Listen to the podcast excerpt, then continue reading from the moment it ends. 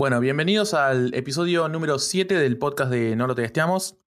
Después de una semanita de vacaciones que nos hemos tomado, en realidad, bueno, tuvimos un problema con los tests, tuvimos que volver a, rever un par de cosas sobre el audio. Así que, ah, en respuesta de la comunidad que nos estuvieron bombardeando el Twitter por mensaje y, también personalmente de, che, ¿qué pasó? Que se fue, no lo testeamos, no, nos empezaron a endulzar y ahora nos van a cobrar. Bueno, no, pero sí vamos a abrir un cafecito. Pero hemos vuelto, hemos vuelto después de esta semanita en la que estuvimos arreglando algunas cosas y experimentando básicamente sobre el audio y básicamente tratando de mejorar un poco para brindarles mejor contenido a ustedes. Eh, vamos a hablar esta vez de un tema que a mí particularmente me gusta mucho, que es Carrer Path y cómo comenzamos nosotros, digamos, en la industria y cómo creemos nosotros, cómo lo vemos, que es el camino que tiene que seguir una persona que se quiere meter en lo que es la industria del software. Entonces, bueno, estoy con Bochita Pastore, con Rodri Giraudo. Son las nueve y media de la mañana de este sábado. Así que, bueno, larguemos entonces. Eh, ¿Qué onda? ¿Qué onda? ¿Cómo comenzaron ustedes, chicos? Bueno, en mi caso yo empecé en, mientras estudiaba en la Facu dando clases de programación. Ahí es cuando toqué mi primer, digamos, contacto con la ganancia de dinero, ¿no? Si se quiere definir eso como trabajo. Y mm, después eh, comencé a codear en una empresa y al toque se liberó una posición de analista y ya me orienté para todo lo que es análisis, eh, después management tipo Scrum Master y PM después, hasta que eh, mi vida dio un giro de 360 y volví a codear y ahora estoy codeando fuerte. Nunca se pierden los hábitos, boludo. Eh, no, yo, yo de mi lado creo que, bueno, arranqué en la Facu también, tuve mi primer trabajo eh, como PHP. Me acuerdo que todavía no tenía ni idea de la vida. No tenía ni idea de la vida del desarrollo de software y me metí y conseguí una oportunidad. Obviamente me fue como bastante mal, no, o sea, no podía, no podía resolver absolutamente nada. Eh, así que bueno, en, volví a, la facu y a los estudios y a ponerme, a ponerme un poco a, practicar y demás y a aprender cosas. Y después de un par de años volví a, buscar laburo, estaba en la facu. Eh, y bueno, de ahí ya todo, toda mi carrera en base al código. ¿Cómo hiciste? O sea, nunca, nunca hiciste nada fuera del código, digamos. Nunca no, no, no, no. No, no, nunca hice otro. O sea, hice otras cosas, pero no relacionadas al mundo IT, ¿no? Eh, o sea, siempre fui, fui coder y la idea es codear para siempre. Sí, a ver, a ver me, dio curiosidad de eso. ¿Cuál fue tu primer laburo? Eh, mi primer laburo fue como. Hacía data entry en una. Que no, o sea, no, no, no en un call center. Fue. O sea, habían abierto como unas posiciones para lo que era. ¿Se acuerdan del PPP? Va, creo que sigue estando el PPP. Sí, eh, sí, sí, bueno, cuando apenas salió, habían abierto unas, unas posiciones por data, por data entry. Eh, y me acuerdo, nos juntaban a todos tipo en un galpón que tenía un millón de computadoras. Y me acuerdo el primer día caí con una camisita, todo bien vestido y todo el mundo iba súper croto, digamos, así nomás, con malla, con bermuda, con ojota. Y yo caí como para el primer laburo empresarial, boludo. Fue horrible, me acuerdo que me pegué. Ese día la pasé muy mal. Eh, bullying. Sí, mal pero eh, como había, había ganado muchas mucha skills de, tecleo rápido y que obviamente viste que uno se acostumbra al teclado y como que ya no, miras las teclas, eh, ganaba una banda porque era por, formulario completo procesado, o sea, básicamente. O sea, cada formulario que vos mandabas, que vos completabas en el data entry, te pagaban por eso. Entonces se juntaba una banda de guita con eso. en serio, bueno, pero, primer laburo estaba bien, digamos. Sí, sí, sí, sí. Igual. Che, ¿y qué onda, qué onda vos, Rodri? ¿Cuál fue tu primer laburo? O sea, porque entiendo, o sea, antes, antes de todo lo de IT tuviste un primer laburo, digamos, ¿o no? Sí. ¿O siempre fuiste mantenido? El primer laburo fue para una telco grande acá de, Argentina, em, haciendo Java.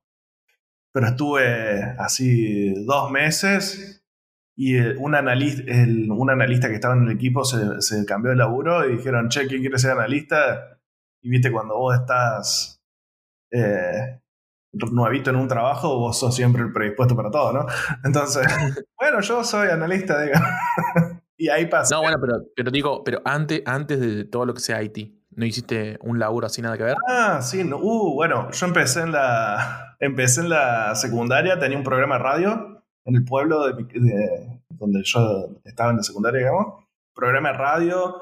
Eh, después repartí pescado en una motito en una o sea, vendría a ser un pueblito ¿Por qué? El Rodri ya. Mira si en vez de programador terminaba haciendo eh, manejando una pescadería, boludo. Sí, bueno, este, bien.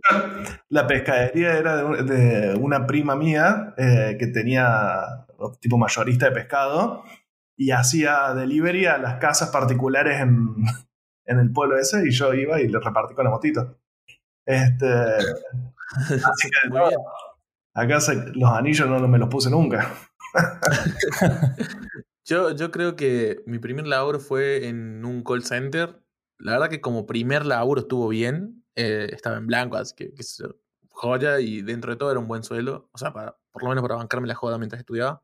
Así que eh, es, como raro, ¿no? Porque la mayoría de las personas como que no, que están ahora en el rubro, no comenzaron en el rubro. O sea, tuvieron otras experiencias, fueron como tanteando, ¿viste? Hasta que recién, porque encima siempre lo decimos en el podcast que como que es difícil entrar y obtener tu primera experiencia.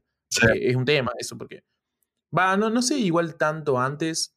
Yo me acuerdo ah, cuando estuvimos entrevistando a, a Damián con, con Bocha, que él nos contó que antes era más fácil, y coincido, era más fácil antes entrar en la industria, me parece. Ahora es como que la vara está un poquito más alta y hay un poquito más de competencia.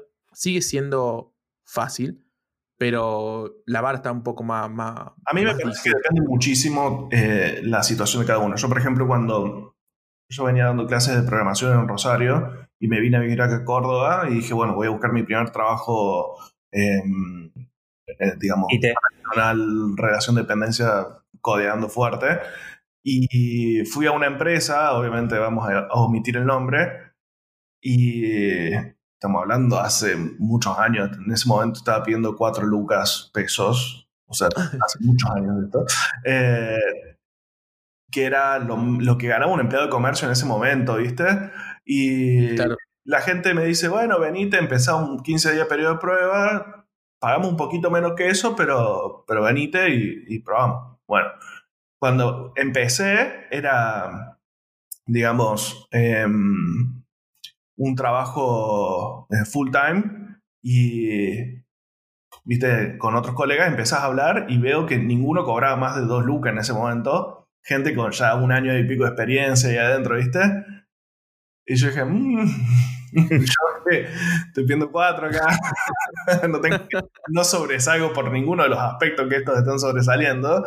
Este, así que me senté con el dueño a los 10 días y le digo, che, macho, ¿cuánto me van a pagar? Porque me dijeron un poquito menos, pero nunca me dijeron cuánto.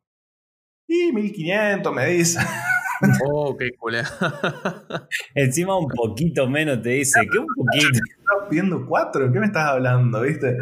Eh. No, y, y, ahí agarré los bártulos en ese instante, salí de esa cola, agarré los bártulos y me fui y no volví nunca más. Este, pero hubiera sido fácil para mí entrar si hubiera estado dispuesto a prostituirme por dinero, digamos. Vamos a vamos a decirlo un poco más finoli. Entonces me parece que depende mucho de, del estadio de cada persona y, lo que está buscando de un laburo. Yo en ese momento necesitaba la guita porque recién me mudé a la ciudad, no tenía ni dónde vivir. Este, pero me imagino que si alguien está con la familia y vive acá en la ciudad y todo eso, capaz que hubiera tomado ese laburo sin problema, ¿viste? sí, depende, mucho de cada uno. O sea, yo siempre cuento que yo arranqué, o sea, en el rubro, eh, más allá de todo, con, una, con un bootcamp. Uno de los bootcamps que se hacen en, algunas empresas. Eh, y es como que en algún momento, en alguna época, eso era re común. O sea, cada dos meses, cada un mes, cada tres meses, seis meses, siempre había bootcamps durante el año. Hoy a mí me parece que ya no se ven tantos bootcamps. No sé si usted en algún momento, o sea, ahora saben de algunos, pero muchos de, los, de los programas estos que te ayudaban a tener tu primer laburo IT, eh, a entrar en el mundo del código, se, como que se fueron diluyendo, digamos, de alguna manera. Como que yo... Y ahora creo que quedan queda el de Mercado Libre, el de Globan. Y el de Creo que no tampoco está. Bueno, es que yo entré por el de Globan y el de Globan no está. No, no lo volvieron a hacer. Yo no he visto de nuevo bootcamps de Globan. Tampoco he visto de nuevo el, el IT Accelerator, que es el de Mercado Libre.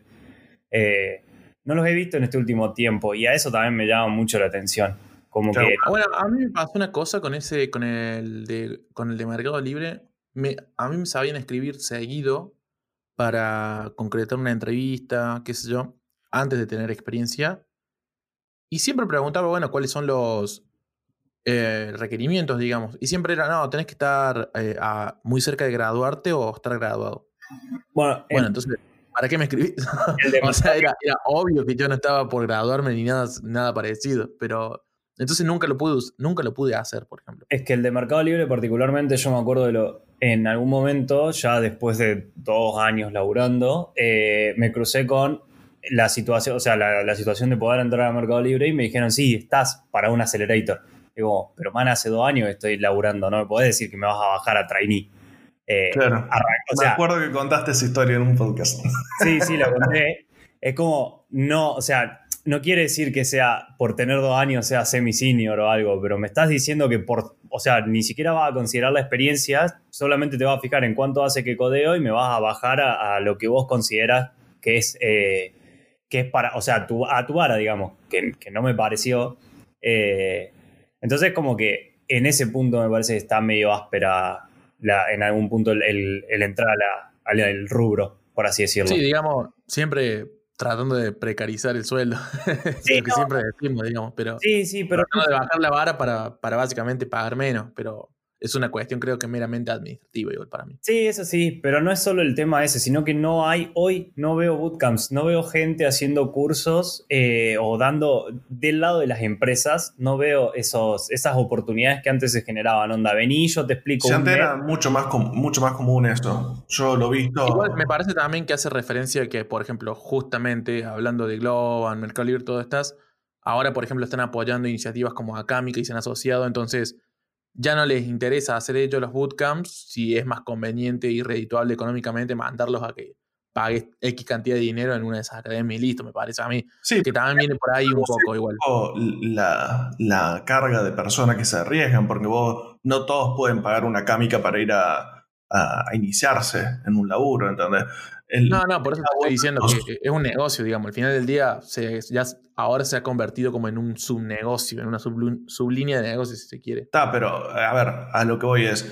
Eh, esto debe tener un trasfondo un poquito más profundo, ¿no? Porque eh, debe ser que en, el, en nuestra ciudad el rubro ya no está tan necesitado de nuevos profesionales y debe estar empezando a necesitarse un, un nivel más alto de seniority. Entonces las empresas hacen menos para iniciar gente. O sea, antes era mucho más común para mí ver empresas escuelas, de esas empresas que contrataron junior y, y los, los, eh, digamos, los capacitaban de cero y hasta hacer los bootcamp y todo esto. Y ahora veo mucho más empresas buscando gente mucho más senior que, que antes y me parece que debe ser que está mutando un poco el mercado local. Em, por eso no se ven tanto, porque si la empresa necesitara realmente eso, haría los, los, bootcamps de una, o sea, no, no, esperarían a que otra empresa los capacite. Sí, o sea, creo que en parte tenés razón, digamos, con esto de que seguramente, o sea, parece que, el rubro, o sea, hay mucha gente, mucha más gente en el rubro en, la ciudad hoy, por ejemplo, acá en Córdoba está como bastante más poblado de programadores, las comunidades se han, se han ido llenando bastante más. Eh, no obstante, me parece que sigue habiendo una necesidad de ingresar gente. O sea, por ejemplo, el otro día, volvemos a lo mismo eh, con la startup que estamos armando nosotros. El otro día nos empezamos a plantear la posibilidad de tercerizar algunas cosas, o sea, de empezar a, contratar gente, por así decirlo, para, para hacer algunos laburos.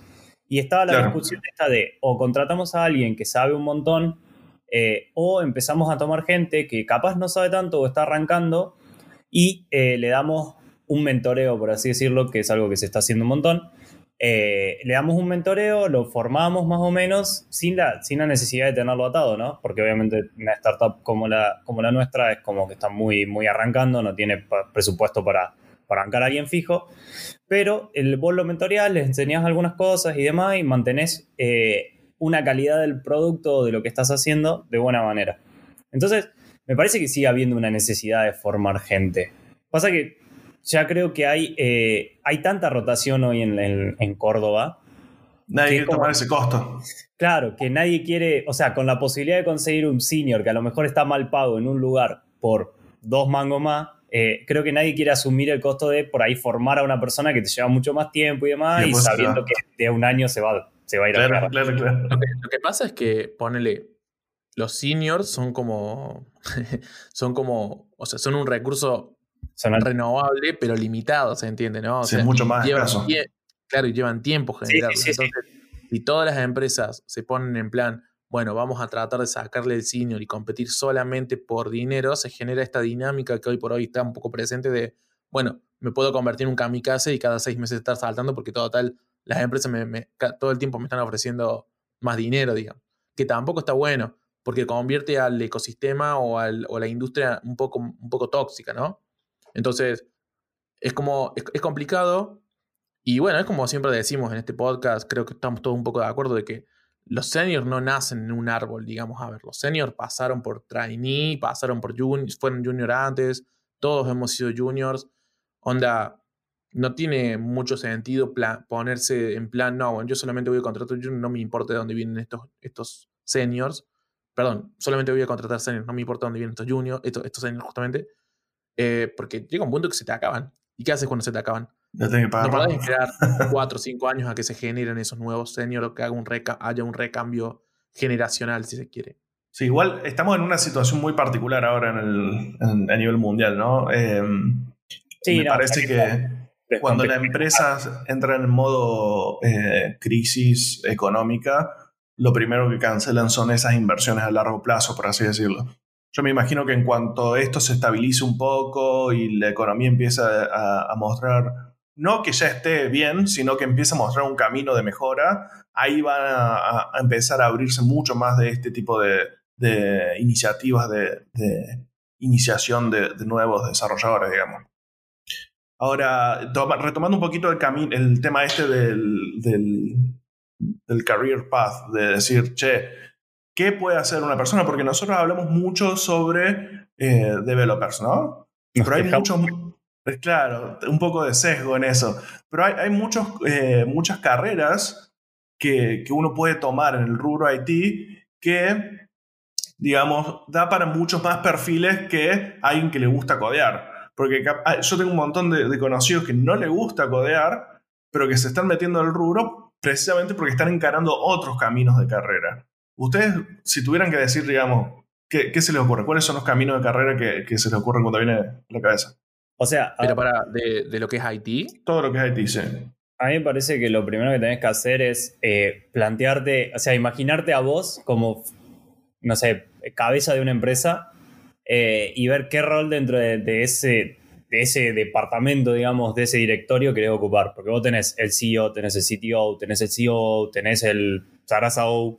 Claro. Eh, entonces, a mí, por ejemplo, siempre me sirvió mucho visualizarme como CTO de una empresa. Entonces, siempre me di cuenta que lo que yo quería hacer era ir por el lado del coding.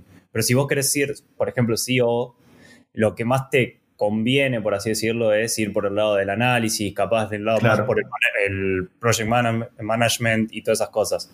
Por el lado del CEO, capaz te conviene irte por el lado del marketing. O sea, tenés muchas o sea, muchas posibles ramificaciones dentro del mundo IT. O sea, entonces, como que para mí, si vos tenés que armarte un pad de carrera, lo primero que tenés que hacer es visualizarte como cabeza de una empresa y ver qué rol querés ocupar dentro de la empresa.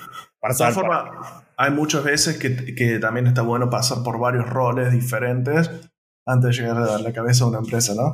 Sí, tal cual. Sí, ahí, quería, justo quería ahí decir algo sobre eso. Eh, me gusta el punto de Bocha pero me parece medio difícil para una persona que recién está comenzando poder lograr ponerse como, imaginarse como cabeza de una empresa básicamente por algo muy, muy básico, digamos.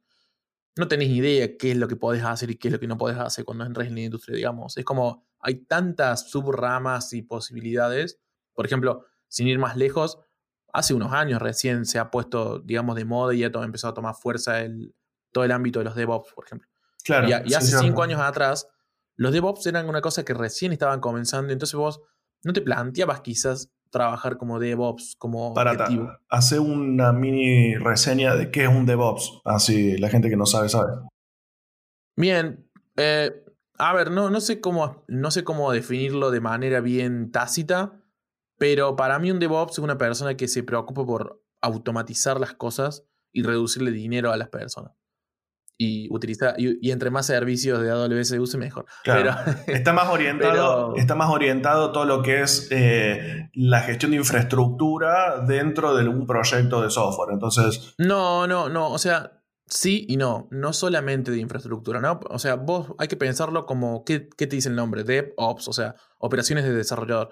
Básicamente es como Sí, se, preocupa de la infraestructura, de la orquestación de microservicios y todo, todo ese mambo mágico, pero también es el encargado, digamos, de elevar la calidad del software que estás entregando. Y de eh, está en todos los. es, un rol bastante interesante, la verdad. A mí me interesa. Es más, últimamente estuve pensando meterme un poco en eso porque básicamente tenés que saber un poco de todos de todos los ciclos del desarrollo, porque vos tenés que ir acompañando al equipo de desarrollo, mejorando y tratando de automatizar partes que son tediosas. Por ejemplo, el tener que tener environments distintos para hacer las pruebas y que todo simplemente con un commit al repo funcione y se deploye.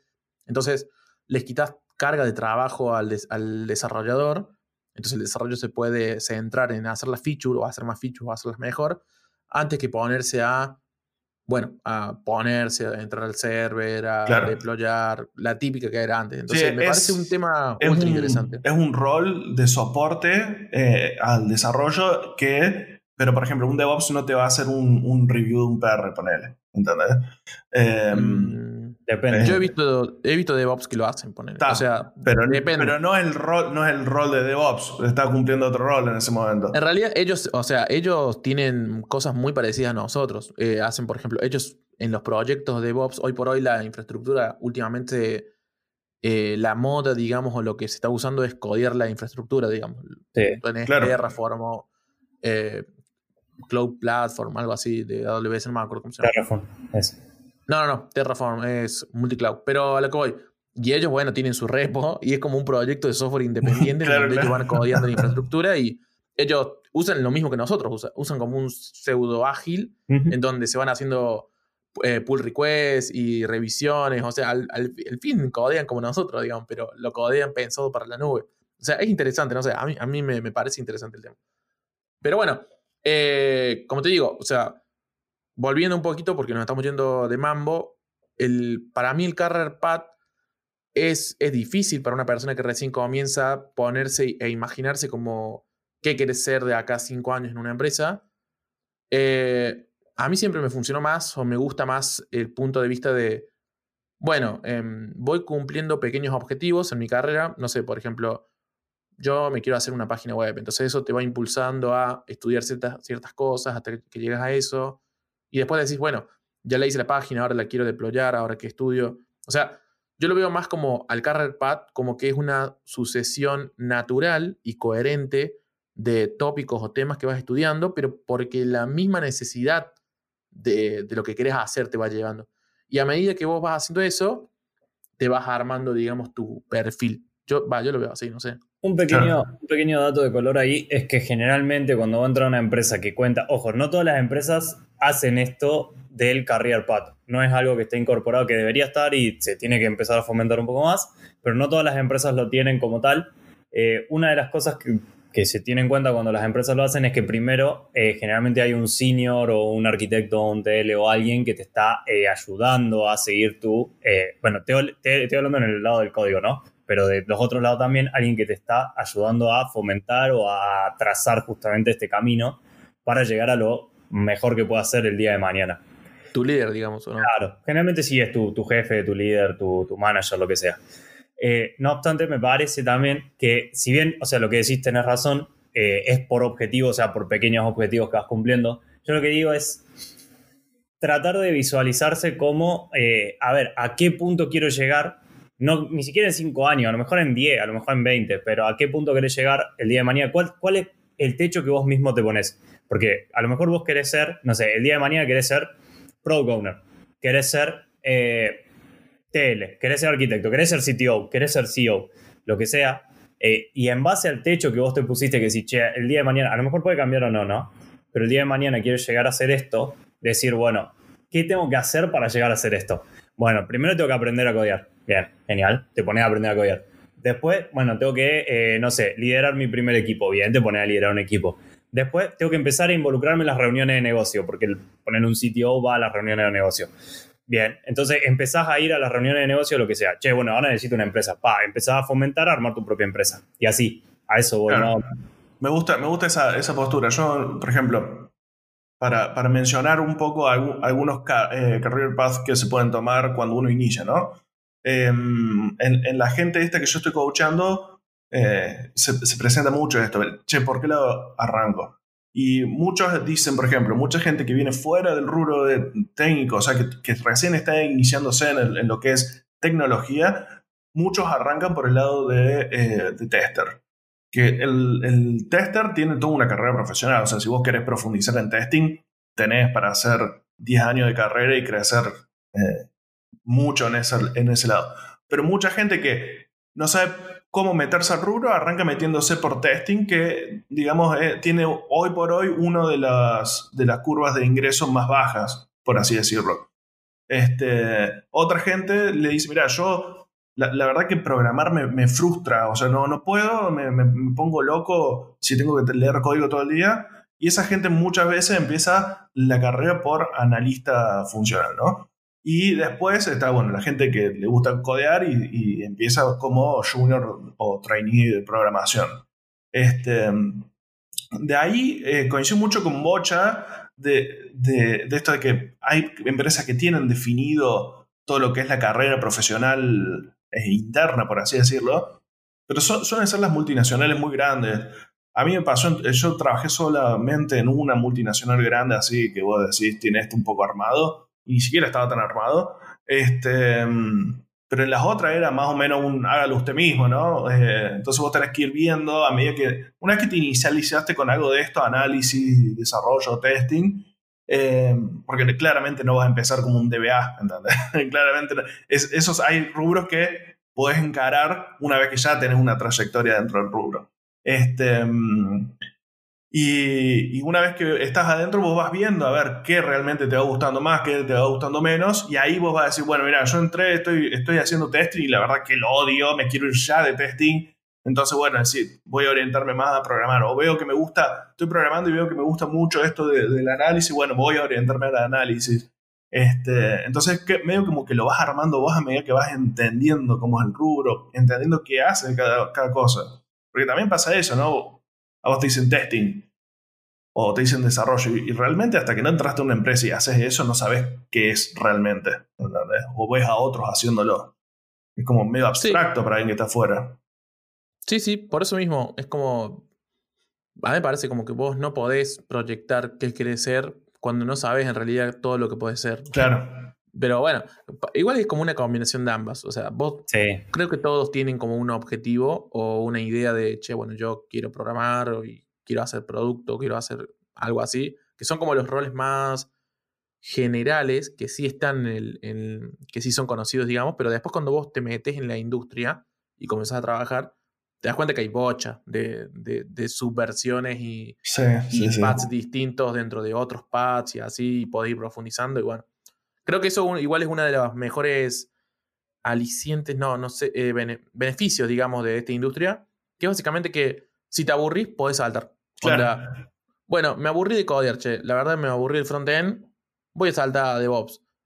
Y es como... Bueno, ahí, ahí dijiste algo interesante, porque codear también tiene su, su mundo adentro, ¿no? Porque vos tenés el backend, tenés el frontend, tenés el full stack, tenés el mobile nativo, tenés el mobile híbrido, tenés...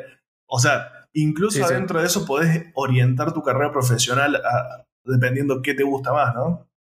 Sí, hoy por hoy, por ejemplo, mm, no estoy muy... No, no, sé bien qué posición tomar todavía. ¿Ustedes qué piensan sobre qué prefieren? ¿Ser un profesional mucho más generalista o uno mucho más especializado? Por ejemplo, ¿qué preferirían ustedes? ¿Ser eh, un full stack general o alguien de muy alto performance, muy, muy especializado en algo, por ejemplo en frontend. Bueno, eso para mí eh, tiene mucho que ver con la personalidad de cada, de cada individuo. No creo que uno esté mejor, sea mejor que otro. Creo que depende mucho del perfil de la persona que lo ejecuta. Yo, por ejemplo, soy mucho más generalista que especialista. Pero no quiere decir que el especialista esté mal, sino que es otra personalidad entera. Entonces yo, pero también por, por mi historia, ¿no? Porque pasé de tener empresa a hacer marketing, a hacer análisis, a hacer PM, a ser desarrollador, o sea, pasé por todos lados. Entonces mi naturaleza es generalista, pero he visto gente especialista que la rompe, Y no tiene que, no creo que uno sea mejor que otro en ese sentido. No sé, Igual eso también depende de la empresa, porque hay empresas que les interesa contratar especialistas y hay empresas que les interesa que sean más generalistas. No todos los perfiles. No todos los perfiles son para todas las empresas, obvio. Creo, o sea, creo que una cosa que hay que dejar en clara para quienes nos están escuchando es que siempre hay empresas para todos los perfiles. Claro, exactamente. Algunos perfiles son un poco más difíciles de acomodar, es la realidad. Otros ganan más, otros ganan menos, pero la realidad es que trabajo hay para todos, así que eso, eso es interesante, digamos. Sí, como que no hay una decisión equivocada. No es que si vos decís, bueno, me voy a hacer full stack, la estás cagando. No, no, es como, bueno, simplemente vas a tener que orientar tu búsqueda a empresas que se manejen más por ese lado. Por ejemplo, full stack, yo creo, ¿no? Es más onda un software factory o empresas que venden sí, que necesitan, claro. claro, que necesitan que seas un, como un, 9 en la cancha, ¿no? Que puedas ir y volver. Eh, bien versátil, esa es la palabra. Pero ponerle si vos estás en una startup que está haciendo un producto y quizás les, les interesa mucho más que seas un especialista, claro. me parece. Sí, sí, tiene sentido. Sí. Eh, de mi lado, poner yo no, o sea, soy más del lado del especialista, me gusta más el tema de saber mucho de algo por sobresaber. O sea, me parece que el que mucho abarca poco aprieta. Entonces, como que ahí prefiero saber mucho de algo y estar bien especializado en una parte eh, antes de agarrar muchas cosas y saber un poquito de todo, pero no saber mucho de nada. Va, ¿cómo estoy con las frases? Eh,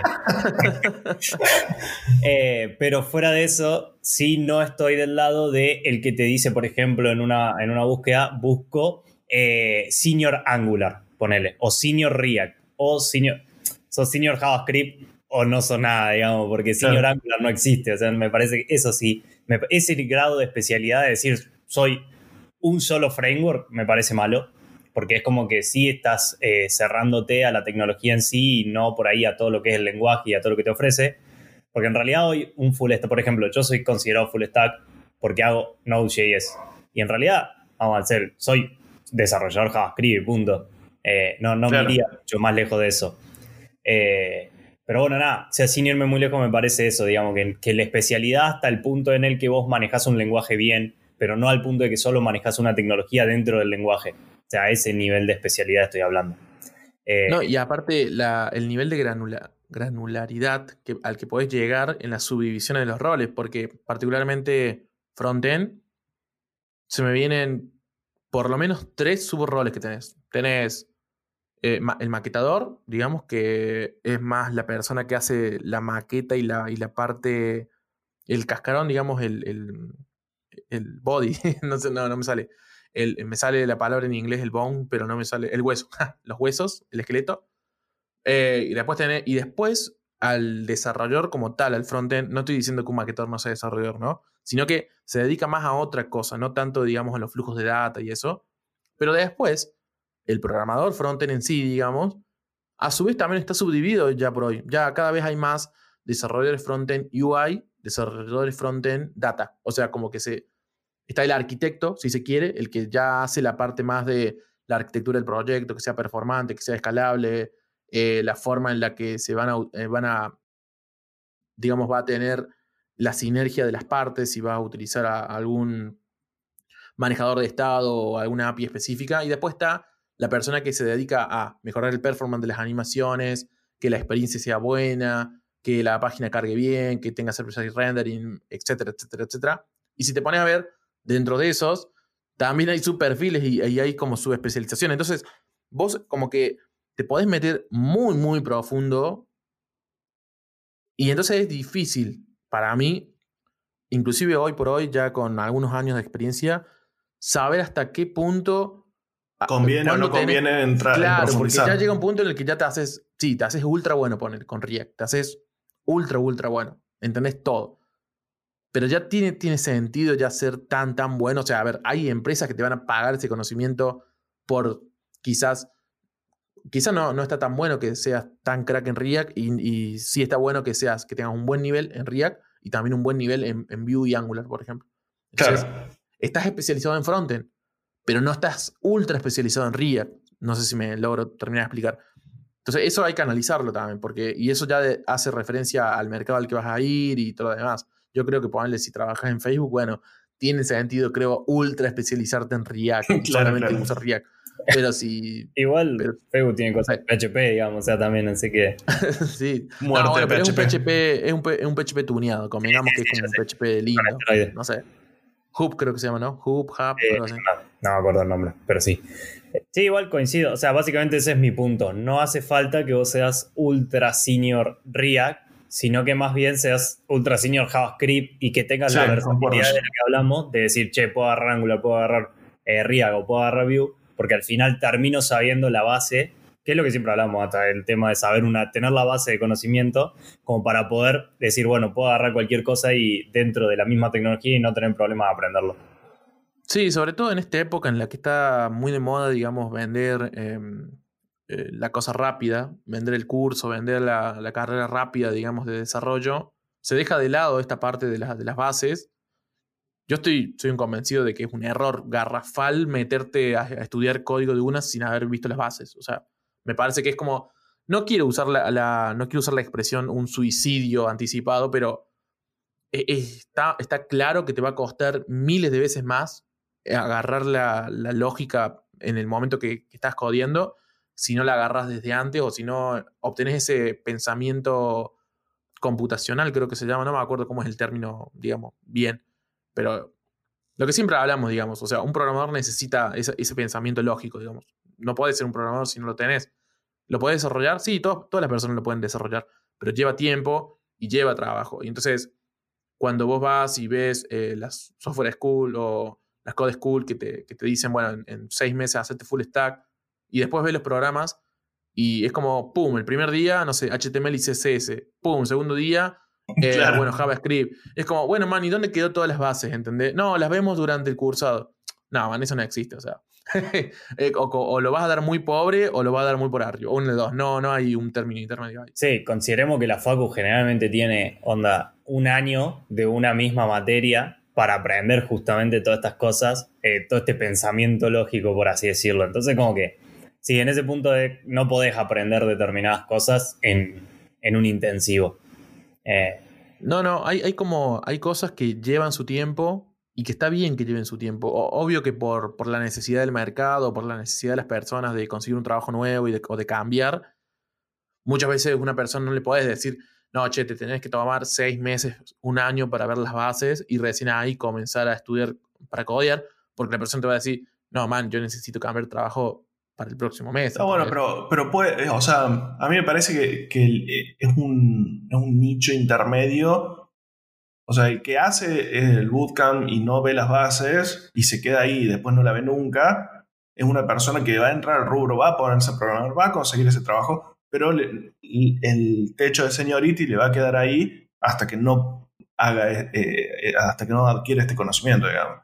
Este, pero me parece que, es, útil, es útil para, para realmente hacer ese cambio. O sea, si tu objetivo es, si quiero entrar a trabajar en el rubro, bueno, sí, vas a entrar a trabajar. Vas a estar en los escalafones más bajos de seniority y, y, te va a costar más superar ese escalafón, pero vas a entrar. Ahora, el tema es ese, es que eh, esa persona no va a tener la, capacitación suficiente, no, que no, no quiere decir que no la, no la pueda adquirir después, ¿no? pero no va mientras esté trabajando, tener la capacitación suficiente para eh, saltar de seniority. Y después, supongo que después, si, si, ve que le gusta el rubro y todo eso, por su motus propio lo aprenderá, digamos, ¿no? Pero, o creo que ese es el, rol que cumplen estos bootcamps de, de, iniciación. De decir, bueno, toma, entra en el rubro. Después, ahí te vas a dar cuenta que te va a hacer falta, ¿no? Pero coincido con que es ultra necesario lo que están diciendo ustedes. De hecho, era uno de, de, las, de los focos principales cuando yo daba clases de programación, ese. y, y es, tiene mucho valor, pero eh, sin duda uno puede trabajar sin tener eso, nada más que te vas a mantener ahí. sí, o sea, a ver, podés trabajar ahí, no, ni siquiera sé si te vas a mantener en ese y digamos, podés trabajar ahí y demás y podés crecer también. Lo que tiene, el problema que tiene para mí puntualmente esto es que el día de mañana, cuando vos tengas que llegar a un punto en el que decís, che, tengo que tomar una decisión sobre si migrar o volver de una tecnología, hacer esto o esto, cuando te tengas que meter en las definiciones de arquitectura, no, no tenés la capacitación suficiente. Es, ahí donde se empieza a ver el, digamos, el conocimiento base. Porque cuando vos te dicen, che, bueno, esto funciona así y tengo que definir entre esto o esto para ver qué es mejor o más performante, ahí es donde empezás a, o sea, se te empiezan a quemar los papeles, básicamente. Creo, sí, creo que ahí tocaste hecho. O sea, llega un punto en el que no... Sí, totalmente. Yo creo ponerle que la típica, estructuras de control o, lo que te hace, porque viste que para programar en el día a día siempre uso lo mismo, digamos, que uso un if, un else, un for, los maps de, de JavaScript, no sé. No, no, la realidad es que, por lo menos en frontend, el día a día del desarrollador frontend es un poco aburrido. Si te pones, o sea, estás haciendo una BM, que va, una, le pegas a la API, haces, bueno, haces que la API ande rápido. Pero no, no es que estás haciendo cosas uh, re. Pero el tema es cuando, te, como decís vos, Bocha, cuando te metes y, y y te dicen, bueno, no, ahora esta aplicación no tiene que cargar en 12 segundos, tiene que cargar en 50 milisegundos. O sea, tenés que mejorar el performance. ¿Cómo haces ahí? Ah, ahí, de, ahí estás en un problema, en un problema real. Es que tal cual, cuando vos te empezabas a meter encima, a ver, vos agarrar la documentación de performance, de ponerle, no sé, de React, y está bien, pero te da una, unos ejemplos medio burdos, y cuando te pones a buscar en serio por cómo mejorar la, la performance y demás, te prende fuego. O sea, si no tenés una base, te prende fuego porque básicamente no tenés el conocimiento eh, como para determinar qué es lo que está pasando atrás en tu aplicación. Aparte, claro, sí. Muchas veces hay que implementar cosas, o por ejemplo te dicen, che, bueno, por ejemplo, no sé, el map de JavaScript. El map funciona así por detrás porque hace esto, esto y esto, y lo hace así por esto, por esto, por esto. Y ahí ya no, o sea, llega un momento en que no podés, o sea, no podés entender o no te, no te da por ahí el conocimiento base como para entender por qué está haciendo lo que está haciendo y por qué eso es mejor que otra posible solución. Eh, Digamos, al final te, terminas convirtiendo en no un programador de código, sino un operador de código. un implementador. Claro, porque vos terminás utilizando lo que ya sabes, pero nunca terminás innovando o mejorando. O sea, claro, todos pueden programar. Me parece que todos pueden hacer software. Ahora, hacer buen software e, es, lleva tiempo y sacrificio, digamos. No, no podés llegar a hacer buen, buen, una, de buena calidad un, producto si no invertís tiempo realmente en las bases y en realmente dar ese salto, digamos, de calidad en tus skills, me parece. Sí, De todas formas, de todas formas, cabe aclarar que no todos los proyectos necesitan esa calidad. No, no. No, obvio. estamos de acuerdo. Y, no y capaz que lo necesita, pero no lo pueden pagar. ¿Entendés? Entonces ahí es donde entran en juego estos otros, estos otros perfiles de, en el mercado, ¿no? Sí, y aparte, esto lo estamos llevando al mundo del software, pero esto en realidad es genérico, o sea, esto se aplica a todas las profesiones y a todos los dentro del mundo. Yo, yo creo que en cualquier cosa que vayas a hacer, siempre, por lo menos esa es mi máxima, digamos, para cada cosa que quiero aprender, siempre comenzar por las bases, o sea, invertir ese tiempo, no sé, invertir unos meses, invertir un tiempo bien en entender de dónde vienen las cosas, no, no simplemente largarse a, hacer las cosas. Por ejemplo, ahora con esto del podcast, nosotros estamos aprendiendo un poco de lo que es edición y no sé, yo ahora nosotros es muy gracioso porque tenemos una guía en Google Docs en donde, bueno, hemos ido recopilando eh, formas de mejorar el audio y todo lo demás que vos quieras. Pero yo hoy por hoy, por ejemplo, me siento como un mono. Me siento como un mono que toca botones y espera y reza que el resultado sea que salga bien. Pero después vos me preguntás a nivel técnico, ¿pero qué estás haciendo ahí?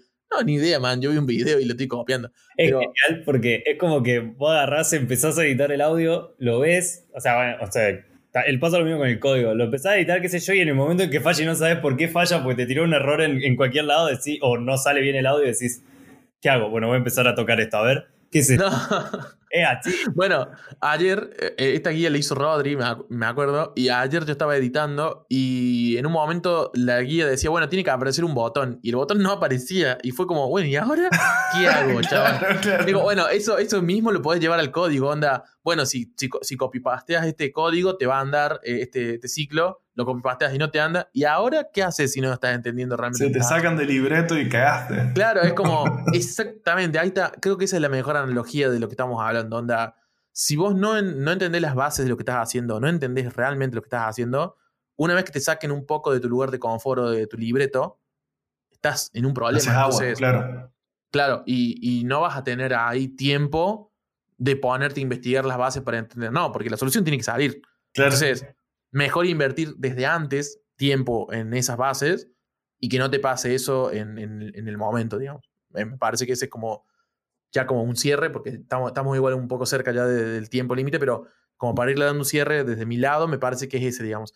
A mí me parece que lo más importante de cara a un career path o de lo que vos quieras en el, en el subrubro, de lo que sea que quieras meterte, siempre invertí tiempo en las bases. Es como, siempre todo, la persona que me pregunta a mí, che, ¿cómo, cómo comienzo a estudiar? No sé qué, bases. Digo una, sí, no me importa.